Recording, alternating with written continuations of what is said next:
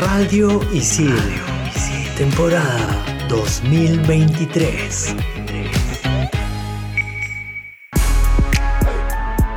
¿Sabías que? Un estudio de la Universidad de California en Berkeley determinó que las parejas que ríen juntas tienen una relación más estable y duradera. Hoy en Explícame esto, la risa. Bien, para terminar la clase, ¿alguna pregunta, chicas y chicos? Sí, yo. ¿Es mejor el vacío de la vida o la vida eterna después de la muerte? Ajá. Yo tengo otra. ¿Vivimos un sistema económico y social de esclavitud moderna? Ok. Si existen las realidades paralelas, ¿cómo sabemos si estamos en la realidad o la paralela? Ya. Mm. Y cuando quieres dejar de pensar en algo, ¿estás pensando en dejar de pensar en algo? ¿Qué? ¿Qué? Bueno, estoy seguro que para todo esto hay una explicación. ¿O no? Aquí empieza. Explícame esto por Radio Isil.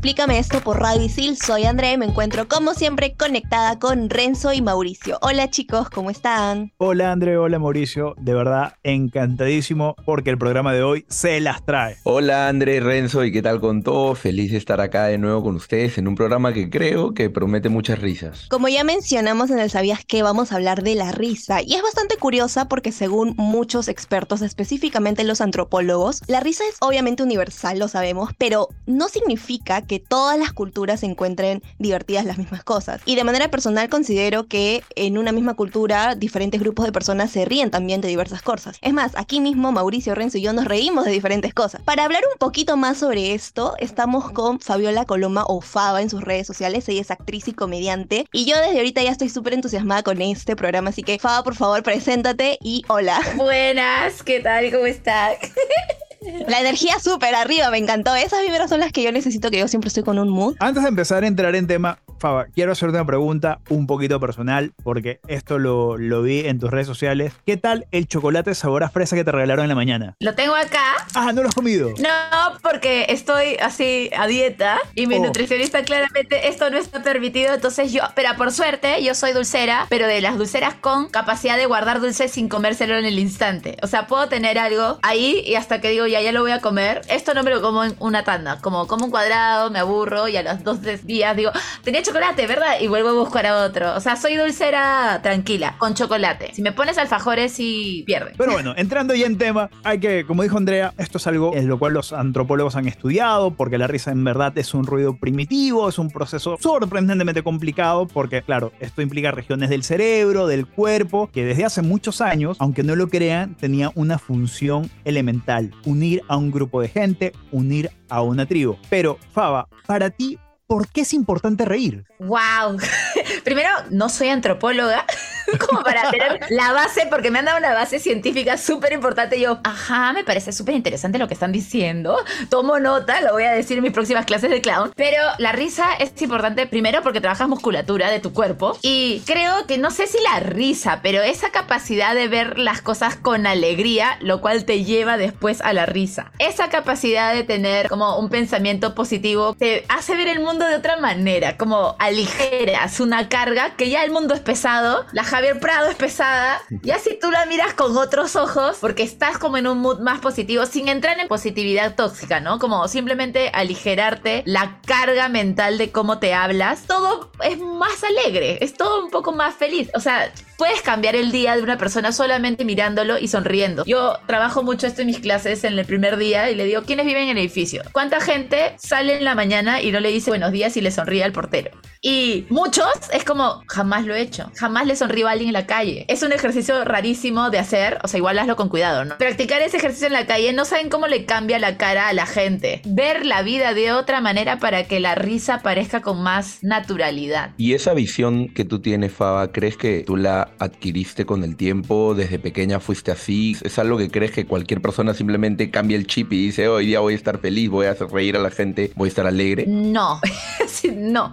Yo creo que de chica sí era muy así. Cuando la vida no me había golpeado todavía, yo era muy extrovertida, divertida, modelo, quería actuar, era muy para afuera. Como cualquiera otro, ha tenido infancia difícil, con papás que se divorcian, con un cuerpo que se volvió súper grande para la norma. Entonces también como no me miren, inseguridades, apareció y yo comencé a achicarme o solamente era muy mi personalidad, pero con un grupo muy chiquitito de gente. Todo el mundo me daba miedo a mí. Y cuando comienzo a ser clown y comienzo a reencontrar con quién era yo, ahí es cuando digo, ah, mira, esto es lo que realmente es mi esencia. Y ahí comencé a explotar, pero también hice terapias, cubrí cosas, comencé a leer también mucho del tema de cómo es vivir desde el amor y no desde el miedo. Hay un libro que yo le recomiendo a todo el mundo que es La Maestría del Amor de Miguel Ruiz, que es un gran libro que te explica un poquito cómo a veces por la vida misma y por los patrones y los sistemas comenzamos a acostumbrarnos a vivir en función a otros, en función a lo que desean de nosotros, en función a lo que creemos que debemos ser, pero todo esto está eh, en una base de miedo. Entonces cuando comenzamos a darnos cuenta que estamos viviendo el miedo, sabemos cómo es vivir desde el amor y cómo es vivir desde amarte, desde amar al otro, desde querer una vida feliz para ti para tus prójimos, comienzas a hacer el chip.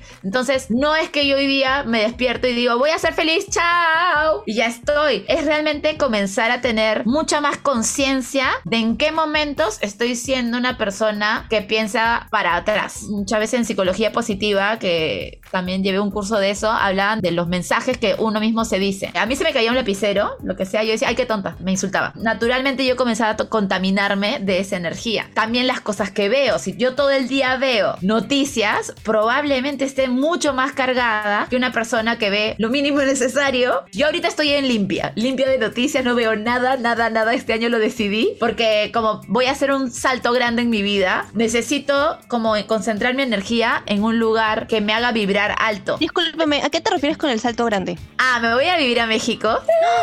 Eh, decidí dentro de esto de vivir intencionalmente en la vida. Yo soy economista de profesión de pasado oscuro eh, y trabajé tres años de economista haciendo revenue management and pricing. Oh my god, so international.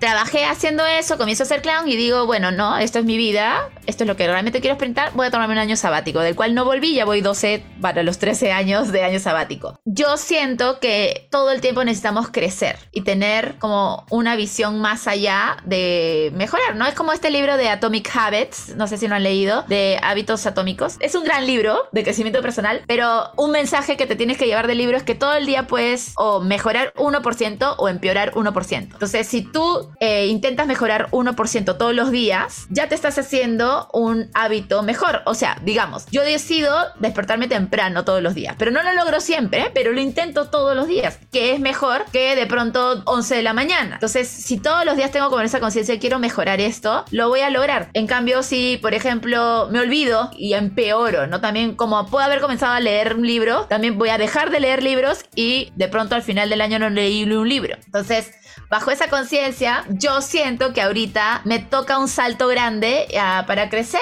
porque quiero aprender de más gente, quiero, no sé, quiero Netflix, Amazon, quiero actuar en series y el mercado mexicano siempre es más grande que el peruano. Y dije, voy a hacer este salto para irme para allá. Faba, tú también eh, creo que tienes talleres, ¿no? Y clases de, clown. ¿Qué le enseñas a tus alumnos? O sea, ¿cómo puedes enseñar a alguien a hacer reír? ¿Es fácil hacer reír a alguien? ¿Tienes algún tipo de método, un secreto que les puedas inculcar a toda la gente que no sabe que, cómo hacer reír a las chicas, capaz? A ver, las clases de clown que yo dicto, yo siempre digo que dicto principios de clown y que si lo traduces a tu vida, buenísimo, porque yo no hago formación de clown como el arte. Nunca he dictado un taller larguísimo donde de pronto tengamos una muestra, has mostrado números, nada. Yo simplemente te hago los principios, que son mirar a los ojos, tu posición corporal, qué dice de ti, la creatividad mental para divertirte y lo más como importante es confiar en tu estupidez personal. ¿Qué es esto? Todos los humanos somos muy idiotas, solo que nos enseñan que ser idiotas está mal, porque todos nos hemos tropezado en un hueco y hemos culpado al hueco y no nos culpamos a nosotros, porque nos han enseñado que, eh, llega el éxito, sé el mejor. Pero yo siempre me pregunté, ¿qué pasa si yo no soy el mejor y soy la segunda? Que me pasaba con mi mamá, que yo era como quinto superior en el colegio y ¿cuándo vas a ser la primera de la promoción? Y yo como, ya soy quinto, es un montón. O sea, como, ¿por qué tengo que matar a otra para que llegue yo al, a ese puesto? Ya estoy funcionando de manera adecuada. Pero como nos instalan ese chip de que te- no podemos fallar, nos olvidamos de ser nosotros. Ese ser naturalmente idiota es el maravilloso que va a conquistar a cualquier chica.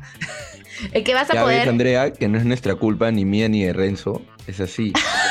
A mí no me metan en esta pelea, por Ay, favor. ya, naturalmente son Pero- idiotas, no hay, no hay otra, ¿no? No, pero tampoco idiotez de malcriado, ¿no? Como, ¿Entendiste, es esta- Mauricio? ¿Entendiste? Tu ser natural. El clown es una máscara. ¿Por qué nos ponemos la nariz? Porque tú a tu jefe no le hablas igual que a tu mamá, que a tu mejor amigo, que al señor de la bodega. Probablemente vas mu- mutando un poco. Esas son máscaras. Eso se trabaja en un taller de clown. Ese alto grado de incomodidad de dejarte ver. Porque tenemos años tratando de aparentar algo que no somos. O algo que somos, pero por ahí hay unas cosas que nadie más ve de nosotros y que no mostramos porque nos da vergüenza. Desde ser vulnerables, desde ser absurdamente chistosos y decimos, no, pues que mejor no. ¿Qué van a decir? ¿Qué van a opinar? Como funcionamos de esa manera, dejamos de mostrarnos en esa versión más chévere que tenemos. Ahora, esto me suena mucho al reírse de nosotros, ¿no? O reírnos en un espacio en el que, no sé si llamarlo así, pero el chiste o la comedia está como en la misma sintonía. Pero hay otro extremo, ¿no? Que es como ya no me río con los demás, sino me río de los demás. ¿Tú consideras que la comedia, el humor, tiene límites? ¿O en realidad es algo que permite todo, filtra todo, a todo le dices que sí? Yo siento, acá es como ese este tema tabú que me he metido tantos en problema por estos comentarios yo. Acá es un espacio seguro, tú cuéntalo Sí, más, no sí, te sí, preocupes. ya me tienen bloqueada ya. Es tan seguro que Andrea puede renegar de lo que vayas a decir, pero normal. A ver, vamos a ver qué dice, vamos a ver qué dice. No, no, yo pienso que todo buen comediante arranca por uno mismo. Yo comienzo a reírme porque siento que acá hay una diferencia entre el clown y el stand-up, porque creo que cuando hablamos de comedia estamos hablando de- del comediante, estamos hablando del que se para y habla. Hay dos maneras de hacer stand-up, desde que observa cosas del mundo general y el que habla de su experiencia. Siento que la mejor comedia es cuando hablas desde tu experiencia, cómo viviste tú el mundo, cuál es tu punto de vista sobre eso que te ha pasado. Voy a comentar algo que es súper antiguo, que no tiene nada que ver con ellos. Hace tiempo, uf, fui como a un, no era una muestra, ya tenía cuánto tiempo haciendo stand-up, ni siquiera me acuerdo quién era el chico, pero un señor que estaba casado y toda su comedia era para hablar mal de su esposa. Entonces yo decía, mientras miraba el show, ¿por qué no se divorcia? ¿Por qué si habla tan mal de la persona con la que está casada, ¿por qué no se divorcia? ¿Por qué no habla de su papel como esposo y cómo la friega? Siento que ahí me divertiría más que jajaja, ja, ja, mi esposa es tal o cual. Ahí es cuando yo siento que la comedia está mal escrita, porque es mucho más cómodo reírme del de afuera. Pero a ver, conócete lo suficiente para ver tus lados oscuros y conócete lo suficiente para ver a qué le tienes miedo, cuáles son tus frustraciones y ríete de esas frustraciones. Ríete de ese lugar incómodo, ríete de tu gordura, de tu propia inseguridad corporal. De eso ríete. Y bueno, ya hablando de la comedia, has hablado un poco de lo que es stand-up, clown, y todas son cuestiones que vamos a ver definitivamente en el siguiente bloque. Así que no se muevan de Explícame esto por Radio Visil, que seguimos más en este programa, jajaja. Explícame esto por Radio Isil.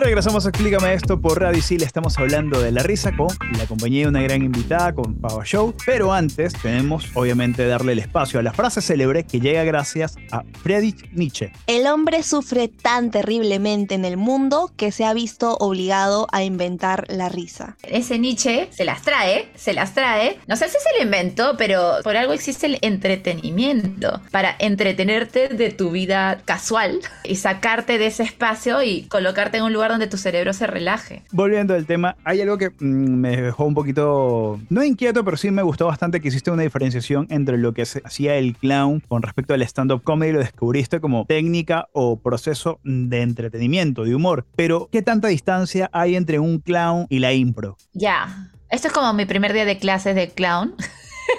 donde explico todas las diferencias porque yo también trabajo haciendo eventos. Sí, me encantaría que vayas a hacer un stand-up con Nariz y yo. Que tu clown haga un stand-up. Se puede, se puede, pero como mezcla de... de- A ver, como la mejor manera de explicar es desde el teatro. El teatro Tú te dan un guion. El teatro vas a hacer de María. María tiene estas características, es hija de tal y este es su texto. María. En la impro te van a decir manzana y de ahí tú te vas a imaginar que eres María y que estás cruzando el puente y justo encontraste una manzana en el piso porque una paloma la trató de cargar hasta el parque, se le cayó y está rota y hay un gusano dentro de la manzana. Eso es improvisación. Y trabajas también como en el teatro con más personas. Pueden haber monólogos de una sola persona haciendo impro, pero sueles, especialmente al inicio, trabajar con más gente para crear historias. Tienen un inicio, un medio y un desenlace. El stand-up también hay un guion. Este guion está completamente escrito, cada punto, cada coma, cada punch, cada parece que están improvisando, pero está escrito. Excepto esta nueva tendencia que a mí personalmente es la parte que más me está gustando del stand-up que estoy viendo en TikTok, porque no sé si lo hacen aquí, que de pronto le preguntan cosas a la gente del público y sobre esas cosas que preguntan improvisan chistes, ¿no? Que es más como una reacción a lo que están hablando, ¿no? Siempre es, una es un personaje cercanísimo a él, pero tiende a ser un personaje. O sea, no es la misma energía estar tirada en tu cama viendo tele que estar parada frente a X cantidad de personas. Sí hay una energía extra a la natural que estaba teniendo el día de hoy yo y mis cólicos. El stand está todo escrito. En el clown va a haber un momento donde tengas números de clown que va a estar escrito lo que vas a hacer. Hacer y decir. Yo personalmente prefiero mucho más eh, un clown en movimiento que un clown que se para. Pero el personaje está basado 100% en ti, pero en el lugares más oscuros de ti. Eh, hay una maestra, Sue Morrison, que es canadiense, que habla de tus dimensiones, ¿no? Que están basados desde tu inocencia y desde tu experiencia. Eh, la experiencia de vida que has tenido y la inocencia que tenías de niño. Eso que te dicen, ay, sacas tu niño interior. Sí, que es una frase comercial muy linda. Tiene un poco de verdad porque cuando eres niño juegas sin juzgarte y nadie está pensando qué iban a decir de mí. Simplemente juegas y eres libre. Eso es lo que busca el clown. Lo que deberías lograr como payaso es tener bastantes colores de tu personalidad que puedas mostrar en cualquier momento, así buenos o malos. O sea, mi payasa es una enojona horrible, se molesta mucho. Yo en mi vida natural, tal vez en mi adolescencia era así, lo fui domando y ahora probablemente me moleste solamente en pequeñas ocasiones, pero mi payasa no le prestas atención un segundo y ya te está fastidiando, porque necesita.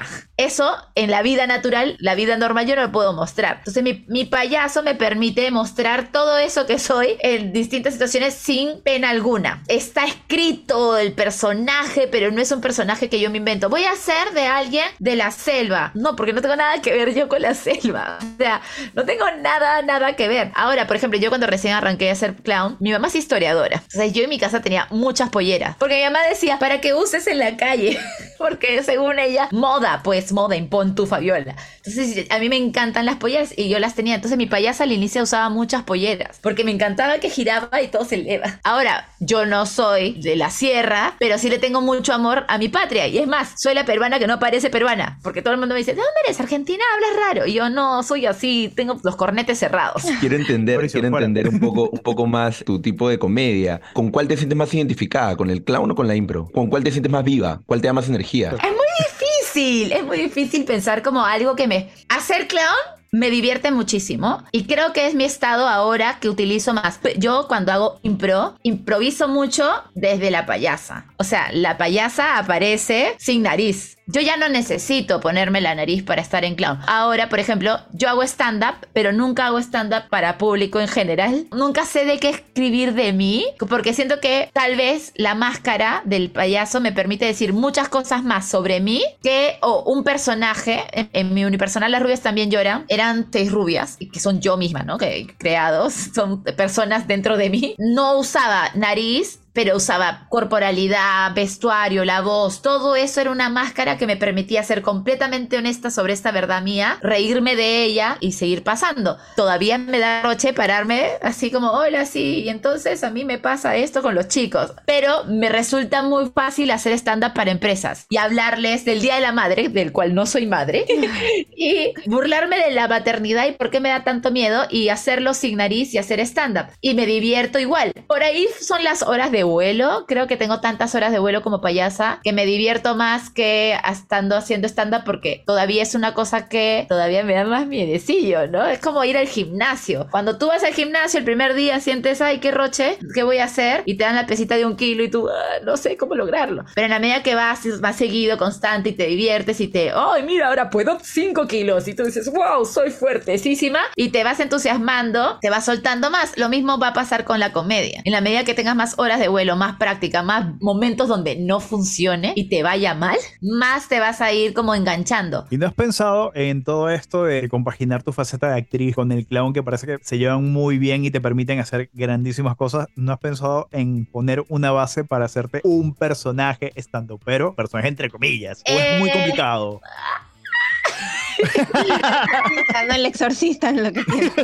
Es que pienso, por ejemplo, en. Voy a decir súper mal su nombre porque tengo dislexia y nunca sé leerlo bien. Salagada, Sala, Salagada, Salagada. Salagadas, me parece que es. Ya, él, él, que hace el personaje de su, De su mamá. Podría, yo tengo uno de los personajes de Las Rubias también lloran, que es una viuda que habla así, que ama el Perú y que está un poco borracha a veces. Ya, ella, la gente lo ama, ya, pero yo siento que cerrarme a un solo personaje en las redes sociales me limita creativamente. Siento que mi contenido en particular es muy de cómo me siento en el momento. No tengo que tener un nicho. Soy así, rara. Hago mil cosas. Ahora con las redes sociales y los memes, ¿nos reímos más que antes? Sí. Bueno, no sé en otros países, pero nosotros creo que eh, siempre decimos que los peruanos seguimos así buena onda en cierto grado porque tenemos una creatividad. Me incluyo, ¿no? Yo nunca he hecho un meme, pero este, la gente que hace estos memes, pero a la velocidad de la luz y el chiste apareció y ya hay la piñata del cuto porque lo engañaron. Y a veces veo, ¿no? Que la gente comenta algo y dije, acá hay un chisme que no sé qué pasó y me voy a Twitter y de Twitter digo, ah, ya te entendí qué pasó y regreso a los memes, ¿no? Entonces, buscamos esos momentos de desconexión porque, como decía, ¿no? La vida no es fácil cuando vivimos en un país como el nuestro que sí necesitamos esas, como esas válvulas de escape para reírnos y nos reímos de las desgracias ajenas, obviamente. Claro, y ahora también hay, como formas más tradicionales, ¿no? Obviando el tema de las redes sociales para reírnos, como por ejemplo los circos. Yo personalmente amo los circos. ¿Tú ibas al, al circo cuando eras más joven o hasta ahora? No sé, cuéntame. Tengo hasta ahorita, dentro de mis objetos más preciados, tengo una foto de la familia feliz.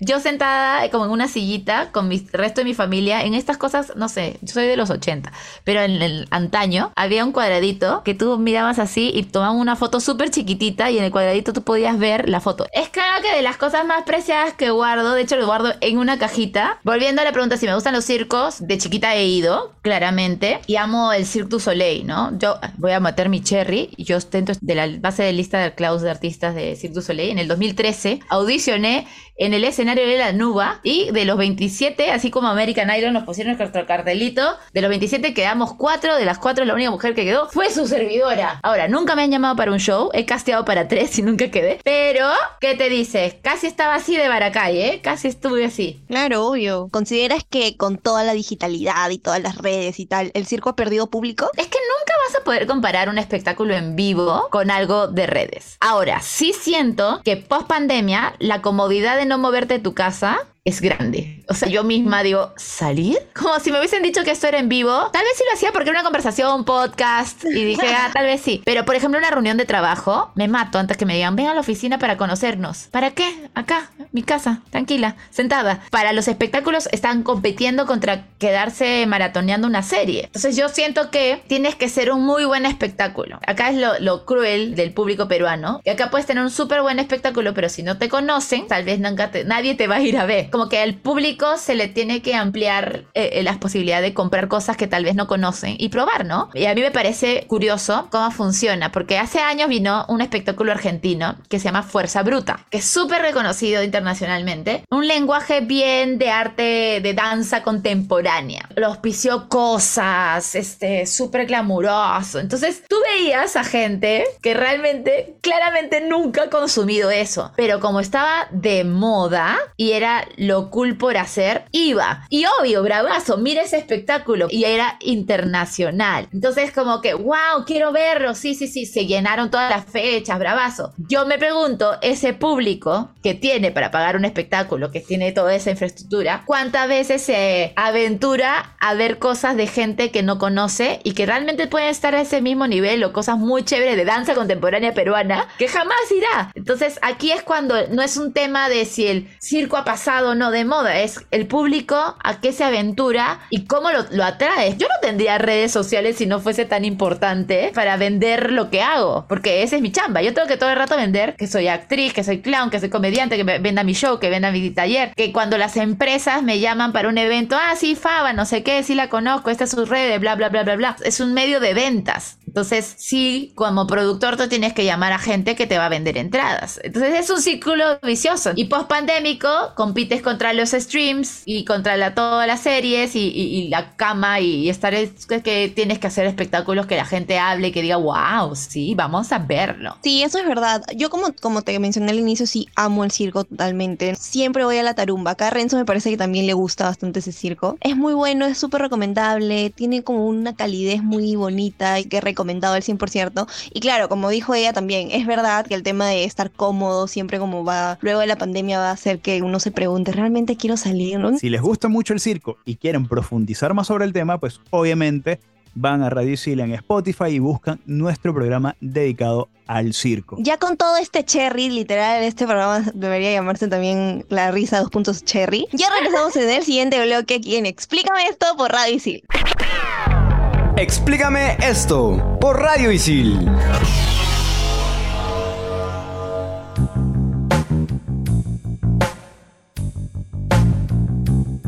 Regresamos a Explícame esto por Radio Isil en este último bloque con nuestra invitada especial Faba. Faba, hay dos cosas que, que me causan intriga saber y que están eh, relacionadas una con la otra. La primera, a raíz de todo esto que comentamos de la pandemia, me imagino que los generadores de contenido tuvieron que impulsarse aún más, en tu caso, a través de la comedia, a través de tu personaje clown, de tus plataformas en TikTok, eh, Instagram y YouTube. ¿Qué tan fácil fue esto para ti? Ya que tú me imagino que debes estar acostumbrada a tener tu tipo de, comedia con público, digámosle, presencial, ¿no? Que esté ahí, interactuar con ellos. Y la segunda, que está relacionada con eso, es qué tan rentable es en el mundo de hoy en día y en el mercado peruano, capaz si nos abres un poco los ojos también internacionalmente, el ser comediante. A ver, empecemos con lo de la pandemia. Yo pensé que iba a morir de hambre, porque si bien yo vivo de hacer reír, pero yo mi trabajo donde gano plata es para trabajando para empresas haciendo talleres, haciendo activaciones, haciendo sketch, lo que sea para empresas. Entonces, al no tener empresas a las cuales yo dije, voy a morir,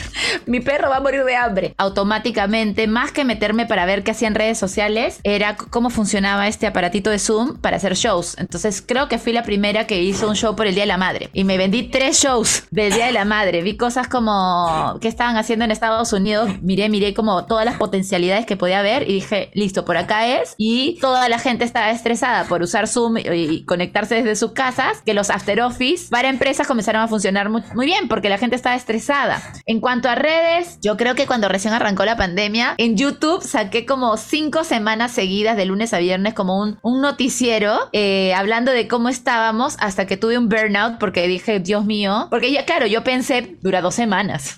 Esto va a durar dos semanas y se acabó. Yo pensé que iba a martes de salsa.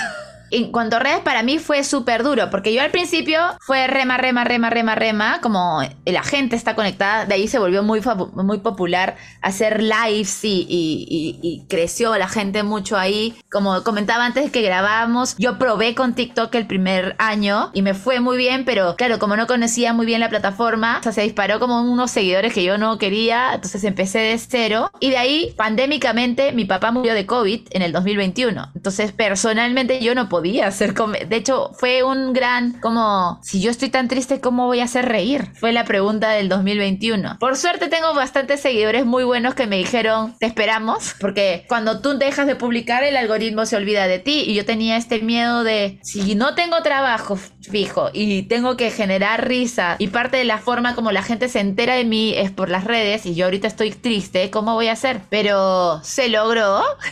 Finalmente eh, es una máscara también. Cuando ya estuve más o menos bien a los dos meses, máscara, pum, risa, jajaja, rema, rema. Y después metida de vuelta en mi cama, otra vez estoy deprimida. Por eso es un tema actoral, el ser comediante, el ser improvisador, pero Hay una actuación de por medio. No digo que en el clown no sea un, espíritu más verdadero a ti y por eso suena más cercano. Pero yo, por ejemplo, en mis redes sociales lo que he comenzado a hablar también es de esos lugares eh, vulnerables, de tristeza, porque no podemos negar que hemos vivido una época súper triste. O sea, ¿cuánta gente se murió en el Perú? ¿Cuánta gente perdió trabajo? ¿Cuánta gente ha sentido pánico? A mí me dio el síndrome de Meniers en el primer año que te estás tan estresado que no te circula la sangre del cerebelo y te mareas. Y todo un mes tuve que tomar eh, como pastillas para que circule la sangre porque yo se, sentía que tenía COVID, más no tenía. Pero en esos primeros meses que no sabía cuáles eran los síntomas, dije, ¿me contagié? ¿Qué fue? Y era que estaba tan estresada de cómo voy a sobrevivir que estaba con este síndrome. Y yendo a la segunda pregunta de qué tan rentable es ser comediante,